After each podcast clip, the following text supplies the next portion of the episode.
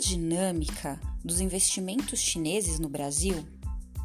é a partir desta questão que Isabelle Carvalho,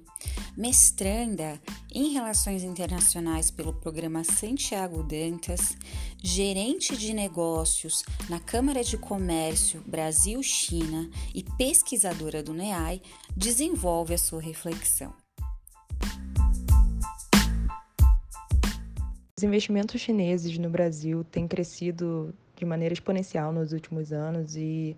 flutuado por diversos setores, né, com destaque para o setor de energia, que é o maior deles, maior alvo de investimentos chineses no Brasil,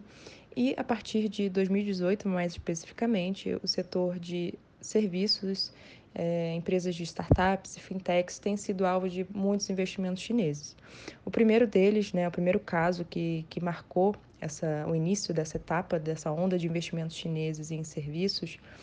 foi a aquisição da startup brasileira 99 pela Didi, que é uma das startups mais valiosas do mundo, uma concorrente glo global da Uber. É, no mesmo ano, houve um investimento de quase 200 milhões de dólares da Tencent, que é uma das maiores empresas de tecnologias do mundo,